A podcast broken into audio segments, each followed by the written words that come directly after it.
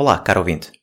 Seja bem-vindo à segunda parte da síntese do livro As 25 Leis Bíblicas do Sucesso. Olá e sejam bem-vindos ao podcast Par, Escute, Ajuste. O meu nome é Luís Barbudo e criei este podcast para ajudar a ajustar a forma como agimos e reagimos ao que nos acontece nas mais diversas situações e desafios que a vida nos oferece. Espero que goste e ajuste.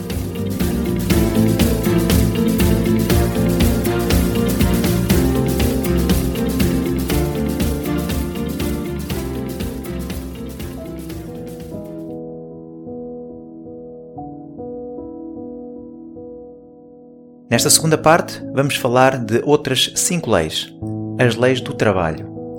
E dentro das leis do trabalho encontram-se mais cinco leis, começando com a primeira, a lei do trabalho. E começa a lei do trabalho com uma referência bíblica: Levanta-te, pois, porque te pertence este negócio e nós seremos contigo. Esforça-te e age. Esdras, capítulo 10, versículo 4. Conhece a adivinha dos três sapos que estão em cima de uma folha no meio de um rio? Pois bem, um deles decide pular para a água. Quantos sapos ficam na folha? Pensa um pouco a dar a sua resposta, porque não é tão óbvia quanto parece. A resposta correta é: ficam três sapos. Porque um deles apenas decidiu saltar, não lhes foi dito que o fez. E muitas vezes agimos como o sapo Resolvemos fazer isto ou aquilo, mas acabamos por não fazer nada. Decidimos fazer muita coisa, mas acabamos por não fazer rigorosamente nada. Na vida temos de tomar muitas decisões, algumas fáceis, outras difíceis. E a maior parte dos erros que cometemos não se deve a escolhas erradas, mas sim à indecisão, à omissão e à falta de ação com medo de errar.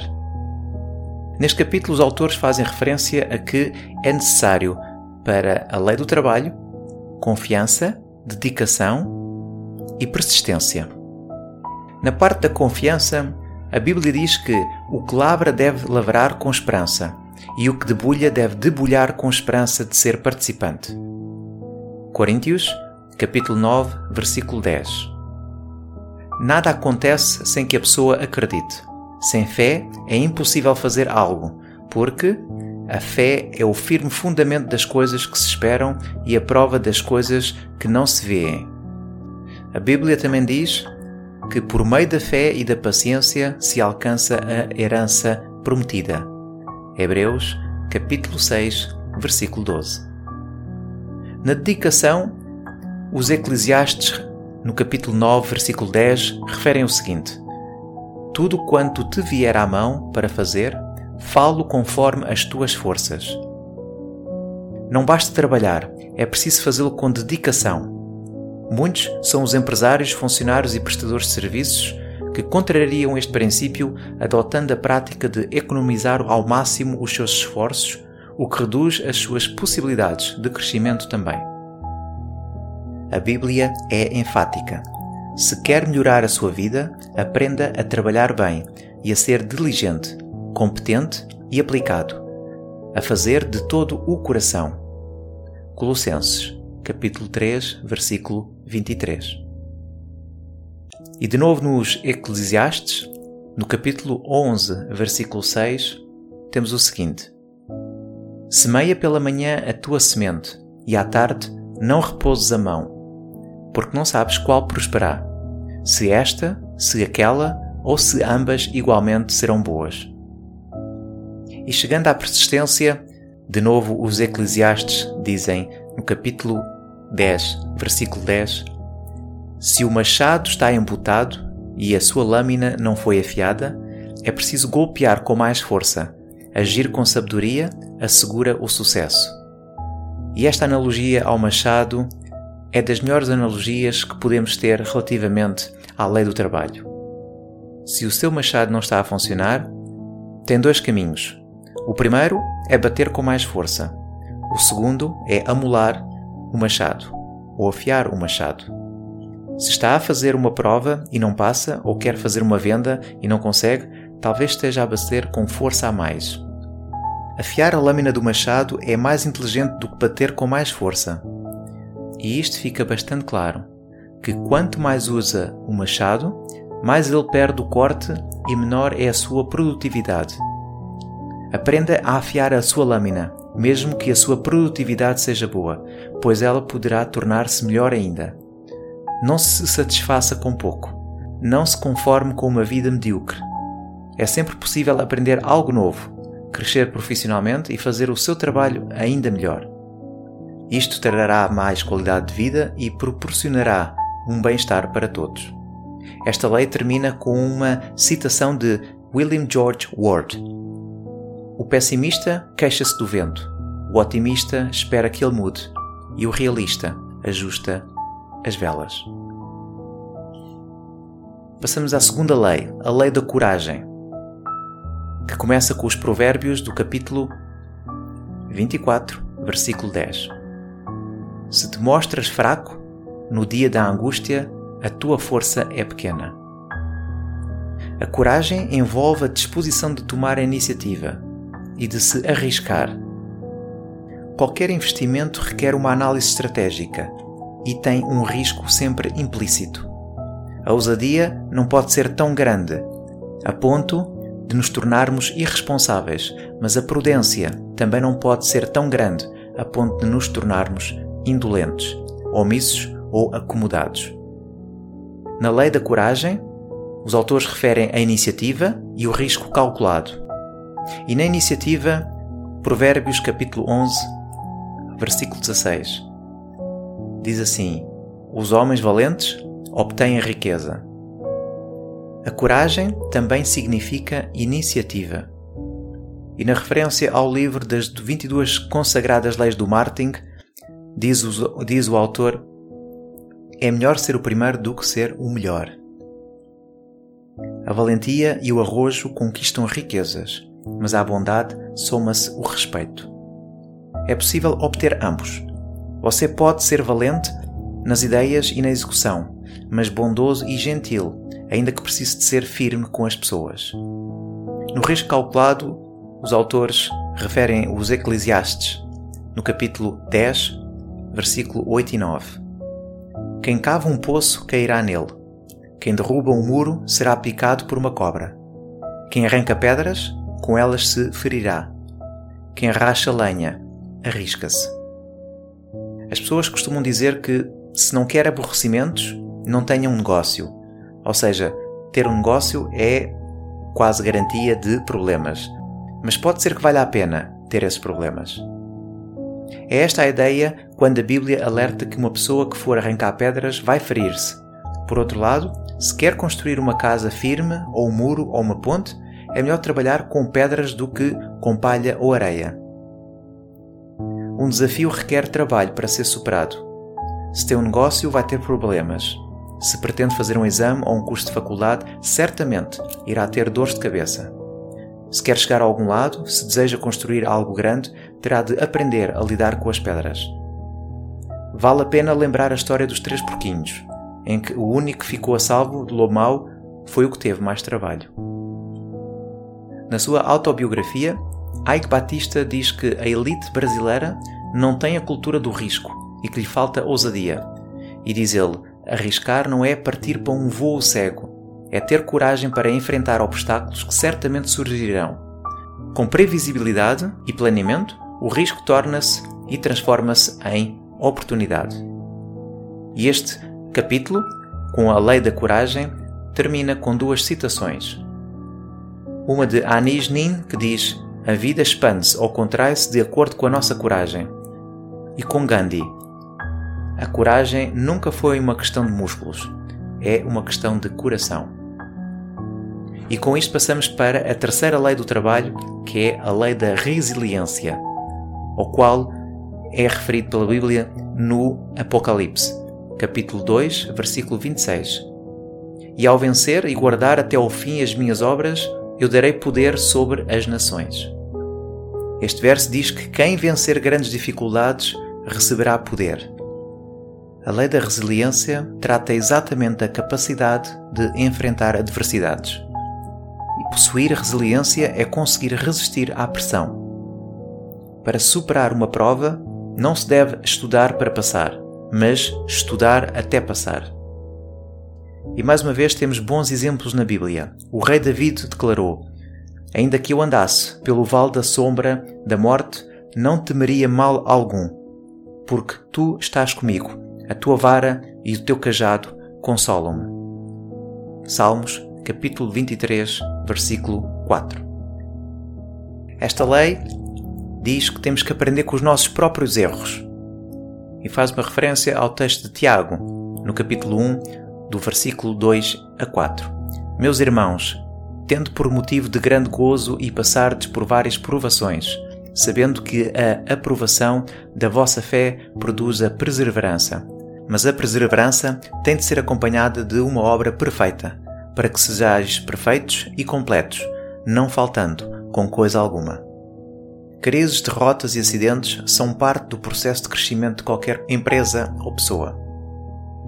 Não devemos desesperar perante estas situações, mas sim aprender com elas. E como diz o poeta e filósofo Horácio, a adversidade tem o efeito de despertar talentos, os quais, em circunstâncias favoráveis, permaneceriam adormecidos. E nesta caminhada, lembre-se que precisa de se rodear de pessoas que sonhem consigo e que sonhem alto, ou que pelo menos não atrapalhem a sua caminhada. Se alguém critica e dá argumentos, avalie friamente o que está a ser dito, mas fuja de quem é só pessimista termina este capítulo com uma citação de Epicuro. Os grandes navegadores devem a sua reputação aos temporais e tempestades. A quarta lei do trabalho, a lei da alegria. Filipenses, capítulo 2, versículo 14. Fazei todas as coisas sem murmurações nem contendas. Quem gasta o seu tempo com queixas e lamúrias perde os ganhos e não conhece os efeitos maravilhosos da lei da alegria. A Bíblia chega a mencionar expressamente: regozijai-vos sempre e também, em tudo, dai graças. Obviamente, quem dá graças por tudo e se alegra sempre não pode ser alguém que vive a queixar-se. É como se diz: se a vida nos dá limões, devemos fazer limonada.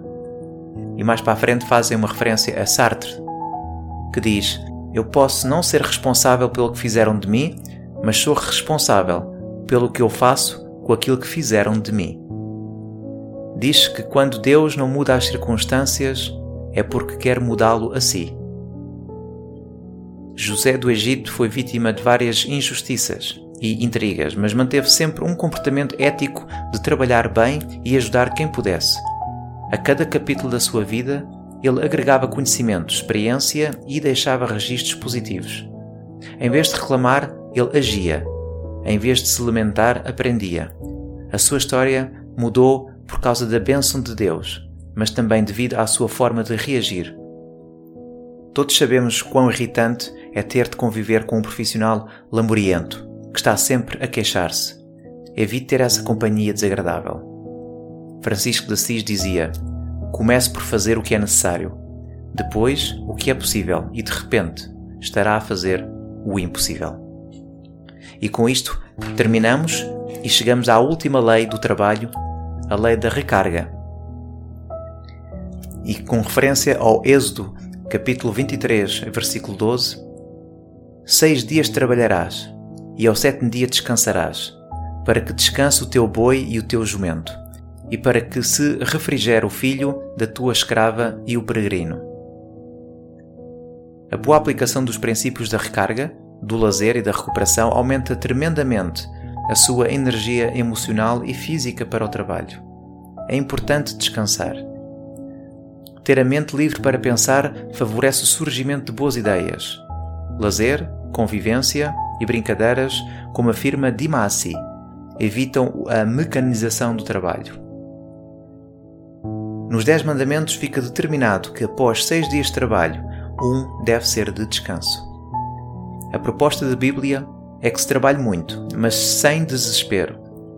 Que descanse, mas sem indolência ou irresponsabilidade. Que tenha uma vida equilibrada e serena.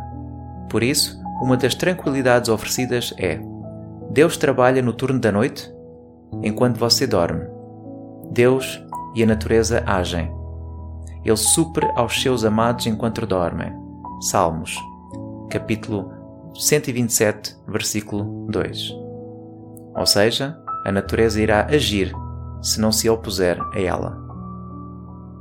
Lembre-se disto: é durante o sono que os músculos recuperam e que o cérebro fixa aquilo que aprendemos durante o dia. Não dormir o mínimo necessário é destruir o seu desempenho. De acordo com uma reportagem Dormir para Aprender, da revista Veja, Albert Einstein dormia 10 horas por noite e dormia mais uma quando tinha uma ideia nova. Leonardo da Vinci acordava cedo, mas reservava 15 minutos a cada duas horas para uma soneca. Desta forma, encarava os seus desafios com a mente descansada. No final do capítulo, os autores fazem uma sugestão da forma como podemos usar a lei da recarga.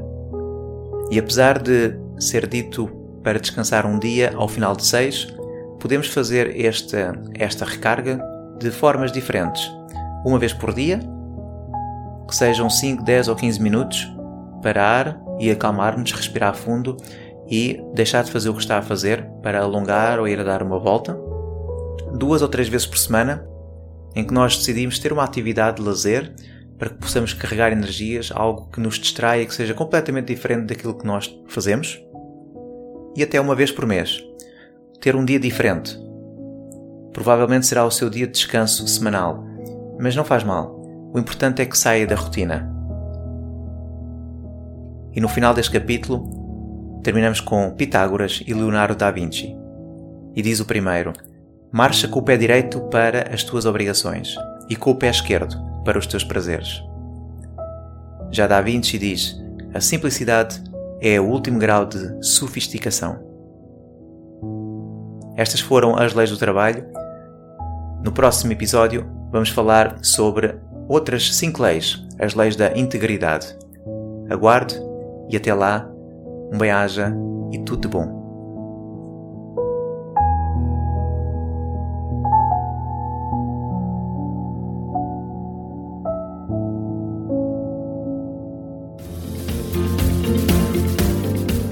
Foi mais um episódio do podcast Pare, Escute, Ajuste. Espero que este conteúdo seja útil e uma mais-valia para o seu dia a dia, porque se vive melhor quando está bem. Então pare para sentir, escute o seu coração e ajuste a forma como reage ao que lhe acontece.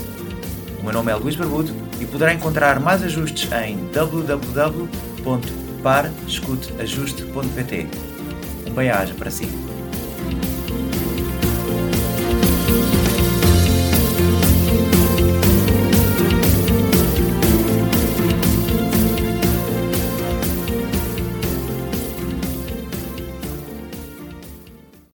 Caro ouvinte, tenho uma novidade.